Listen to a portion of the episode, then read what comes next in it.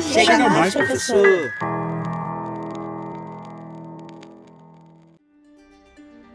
Bom dia, boa tarde, boa noite, minha querida mestra, meu querido mestre, como vocês estão? Vocês estão bem? É...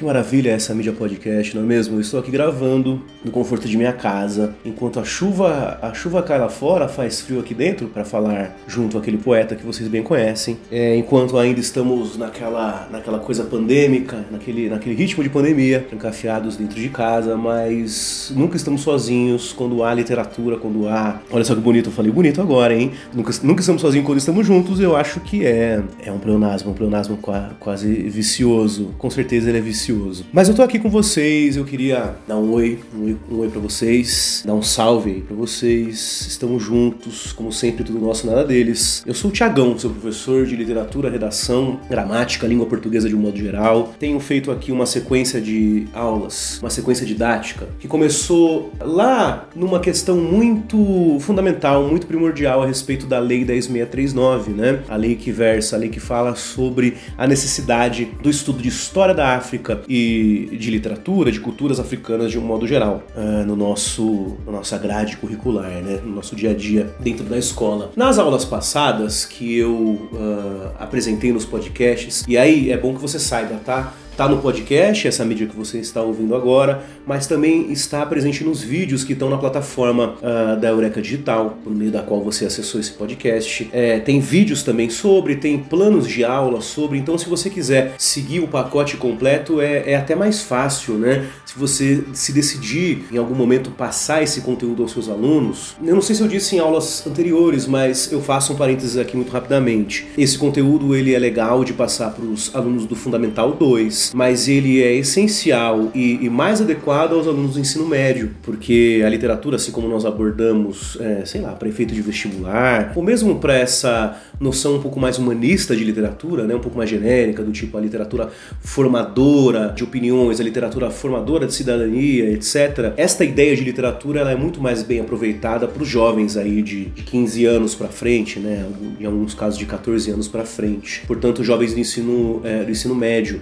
Então, se você, fechado parênteses aqui, se você se decidir por uh, passar essa sequência didática, você tem todo o apoio necessário nos planos de aula, primeiro, que estão disponíveis na plataforma, nos vídeos em que eu falo de maneira mais pontual é, dessa coisa da história da literatura, do contexto em que se insere a literatura africana, agora, é claro, pelos podcasts que eu dediquei a esse tema, né, ou circundando este tema nas últimas quatro vezes que eu me apresentei por aqui, tudo bem? Então siga essa sequência didática que você estará bastante preparada, bastante preparado para lidar com seus alunos no que diz respeito à Lei 10.639 e tudo que circunda ela. Aqui eu quero dizer a vocês que o meu recorte, assim como eu disse nas aulas anteriores, que o meu recorte ele, ele está é, dedicado à literatura lusófona, certo? É, ou seja, literatura é, de língua portuguesa. É um recorte possível, é um recorte necessário e ele não é arbitrário, justamente porque não só nas escolas, mas os vestibulares de um modo geral pedem a literatura africana de língua portuguesa, certo? O meu recorte foi primeiro o contexto histórico-social em que se opera essa literatura africana de língua portuguesa e agora eu vou me dedicar de modo bastante específico a uma obra. Bastante específico,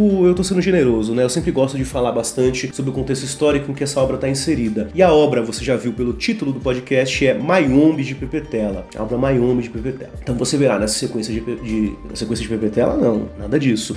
Nesta sequência de podcasts, é, a, uma, uma descrição breve sobre como funciona a obra, o seu contexto histórico, literário, etc. Mas é, eu quero que você saiba que eu não vou me furtar a, a dizer somente isso, né? Quando eu vou abordar a Lei 10639 e suas nuances, eu também vou falar de cultura afro-brasileira. Então, em próximos encontros aí eu quero falar sobre samba, eu quero falar sobre rap, quero falar sobre capoeira, tanto quero como vou. Então se prepare aí, a gente vai trocar ideia a respeito desses assuntos também. Isso posto, isso dito, vamos à obra de modo mais específico, né?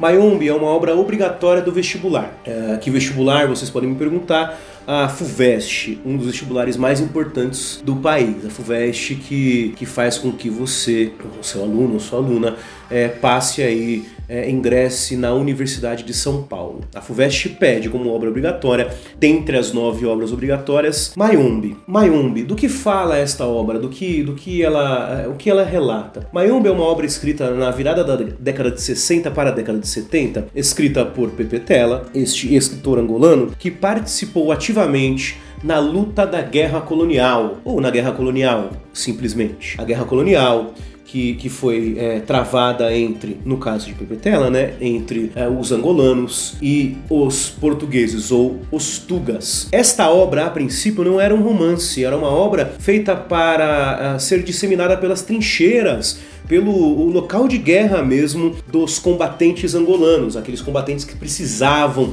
de um material que insuflasse, que fizesse com que a, a, sua, o seu potencial bélico, o seu potencial de luta fosse é, dinamizado, fosse potencializado por uma linguagem literária. Veja, é, é curioso dizer isso, né? Imagine, é, no, a nossa relação com a literatura é uma relação um pouco mais distante, né? Uma relação de ah, uma obra literária, uma obra de arte, é, que é desinteressada, que não necessariamente tem a ver com as nuances do cotidiano. Pode ter, mas não necessariamente tem a ver com o cotidiano. Não, aqui o caso é completamente distinto. A obra nasce a partir de uma necessidade atrelada à luta colonial, a luta, de novo, entre angolanos e portugueses. Os angolanos, é, é claro, por meio desta luta colonial, procuravam se livrar das amarras do Império Português. Império esse que já foi descrito na aula passada, né? Eu digo aqui aula passada, mas assim, é, você pode procurar aí nessa sequência didática de podcasts, videoaulas e, e planos de aula, quando eu contextualizei historicamente a questão colonial europeia na África. É, você vai achar um pouco mais detidamente aí outros podcasts e outras videoaulas sobre isso. Mas falando brevemente sobre, você sabe, existe uma gana, existe uma vênia é, louca por parte de Portugal, assim como de outras potências europeias europeias para se apoderar dos recursos naturais, se apoderar das riquezas dos países colonizados. Angola era um dos países colonizados por Portugal, por Portugal e pela ditadura sanguinária de Salazar. Salazar é o ditador que comandou Portugal aí é, por, por um vasto período de tempo. Veja, é importante que você saiba então que a literatura angolana deste momento, especialmente, é uma literatura bastante interessada uh, nesse conflito, é uma literatura bastante interessada interessada neste contexto social, histórico, belicoso, em que se trava um confronto pela existência, por assim dizer, pela existência, pela possibilidade de existir, porque na relação entre metrópole e colônia não há possibilidade de existir. Eu não tenho a, a, o meu direito mínimo de humanidade garantido se eu sou um cidadão angolano e se eu estou sob a tutela é, do governo português. Eu não tenho um mínimo do mínimo. Então, o que se luta aí, ou pelo que se luta aí, é pela própria faculdade de humanidade. E é isso que Pepe Tela busca em seu texto. E é claro, busca convencer busca insuflar os ânimos daqueles que lutam lado a lado, veja só, com ele. Ele mesmo, o autor, é ele também um combatente. Ele é um dos generais da Frente Leste, aquela que, que barra os portugueses. Sendo um dos generais, Pepetela é também um pensador da guerra, é também um incentivador desta guerra travada entre angolanos e portugueses. Com essa primeira informação histórico-social, você passa a entender um pouco melhor a obra. O romance em si, ele é, ele é editado, ele é, ele é distribuído no final da década de 70. E sobre o que trata o romance? Sobre a guerra colonial, a guerra entre portugueses e angolanos, com base é, na figura de um comandante, um comandante que tem um epíteto, um comandante que tem um vulgo para ficar aqui com, com a nomenclatura mais a brasileira, tem um vulgo. O vulgo dele é sem medo. Sem medo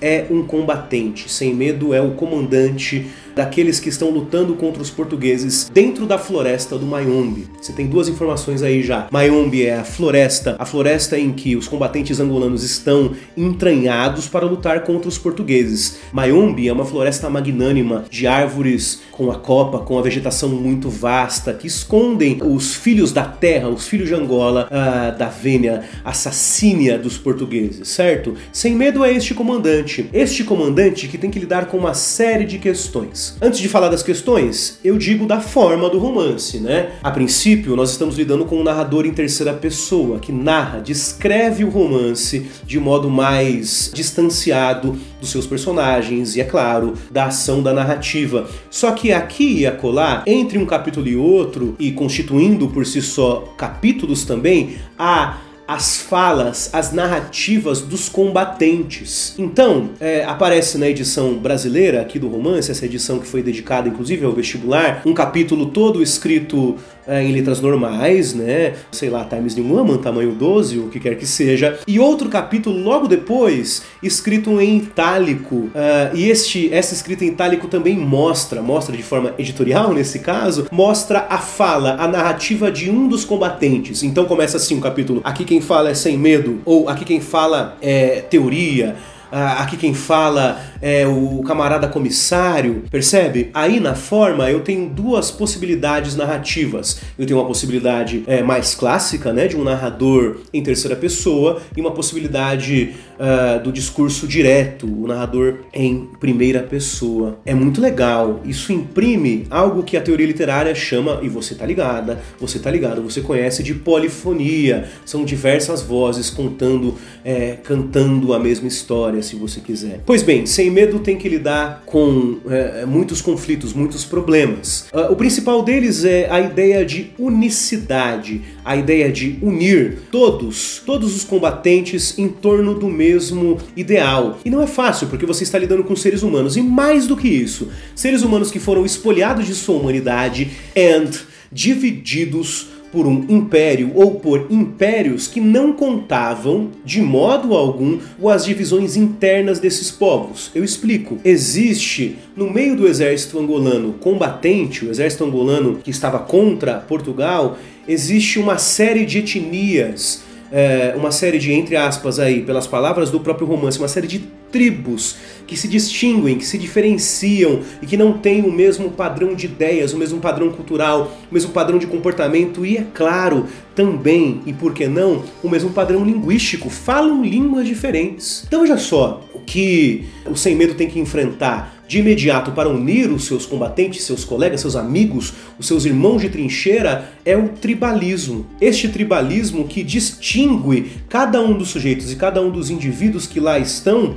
é, por um padrão cultural, linguístico e de comportamento é, absolutamente diferentes entre si. Agora, a melhor coisa para unir tribos que possivelmente foram inimigas é um inimigo em comum, um inimigo maior, com potencial de eliminar e aniquilar todos e todas as outras tribos de modo quase imediato. Então, sem medo, apela a esse a esse inimigo em comum para unir os seus combatentes. Quem são esses combatentes? Ah, é o Teoria, é o Comissário, é, são vários camaradas ali que estão ao redor de Sem Medo e que constituem o, o, seu exército que luta, já disse, no meio do Mayombe. É interessantíssimo o modo como essas coisas se dão. Por quê?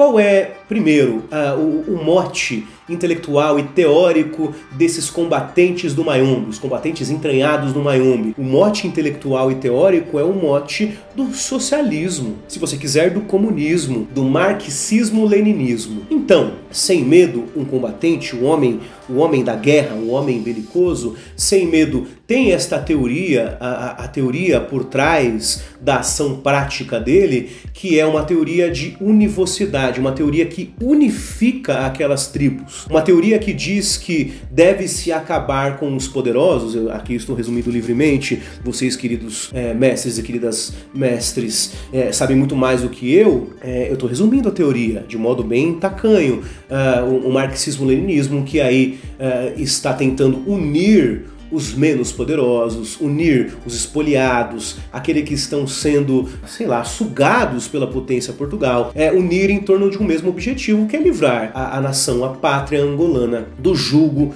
de Portugal. Então, Sem Medo tem que passar por toda essa ideia de tribalismo para formular, para constituir por si só a ideia de nação angolana. Uma nação que não existe. É, é claro, se, se, eu for levar a cabo essa frase, nenhuma nação existe né, é, é, no mundo real oficial, por assim dizer. Né? As nações são criadas, são criações culturais, é, linguísticas, vocês sabem muito bem do que eu estou dizendo. Mas veja, Angola, é, até aí o final, ou meio fim do século XX, não existe como nação que tem a sua unicidade é, territorial, linguística e, e, o que quer que você queira colocar aí. Então, Sem Medo é uma espécie de vetor de criação desta nação. Daí é importante que você pense junto comigo uma ponte para uh, estabelecer diálogo com seus alunos, uma ponte bem legal e bem interessante com o romantismo brasileiro. Eu explico. O, o Sem Medo, o, o camarada comissário, o camarada teoria, outros tantos camaradas que estão ali ao redor do nosso herói são quase que heróis românticos, quase que heróis que, que têm suas semelhanças,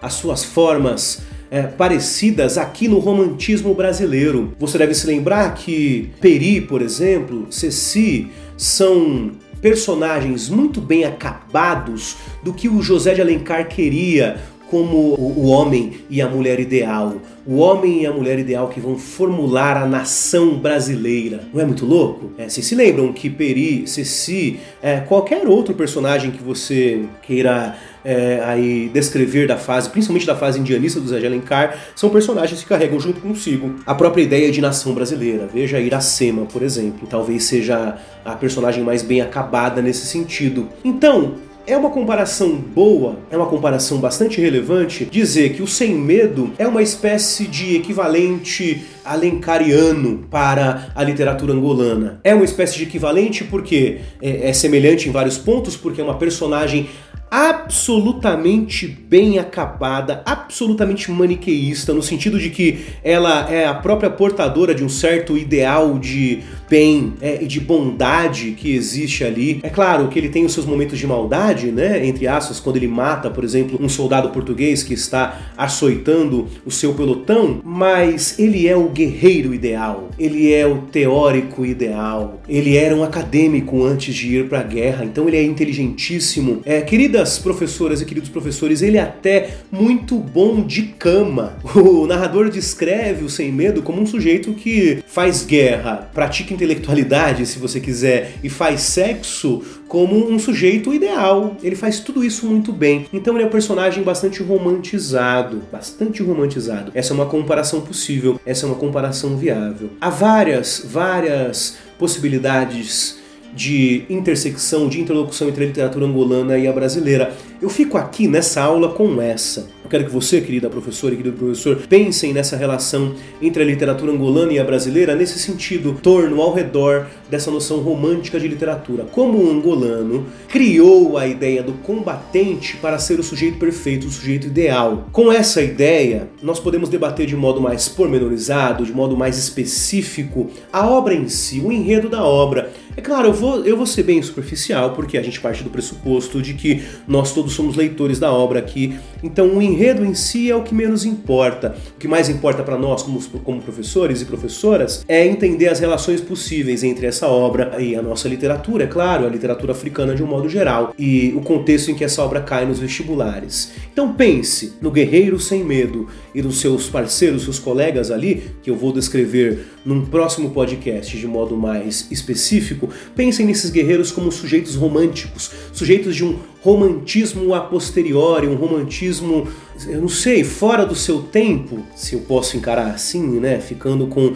esta temporalidade eurocêntrica e branca, um romantismo fora do seu tempo que ocorre em Angola nas décadas de 60 e 70, como esse combatente, como esse guerrilheiro encarna o papel de herói romântico, tudo bem? E com esse mote, com essa, com essa teoria, por assim dizer, né, a gente encerra esse podcast e, e procura dar incentivo para o próximo, né, em que eu vou discorrer um pouco mais, de modo mais detalhado da narrativa, e depois eu quero é, trocar uma ideia com vocês aí a respeito de outras obras de literaturas africanas que aparecem de modo recorrente para nós brasileiros e que às vezes estão como obra obrigatória do vestibular, mas às vezes estão só, ah, sabe, abrilhantando aí, é, acalentando os nossos nossos coraçõezinhos e, e como elas aparecem para nós e como elas, elas chegam a nós por meio do mercado editorial mesmo, evidentemente, e como nós fazemos a leitura dessas obras de literatura africana de língua portuguesa aqui no Brasil. Tudo bem? Então estamos combinados para o próximo podcast discutir um pouco mais, discorrer um pouco mais sobre o enredo da obra e falar de modo bastante amplo, bastante genérico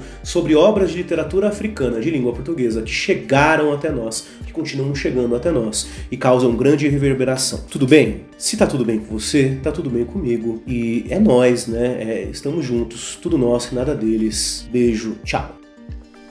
Você acabou de ouvir? Chega mais, professor. Esse e outros podcasts você encontra em eurecadigital.app. Siga a gente nas redes sociais, no Facebook, facebook.com barra Eureka Digital e no Instagram, arroba Eureka Digital app.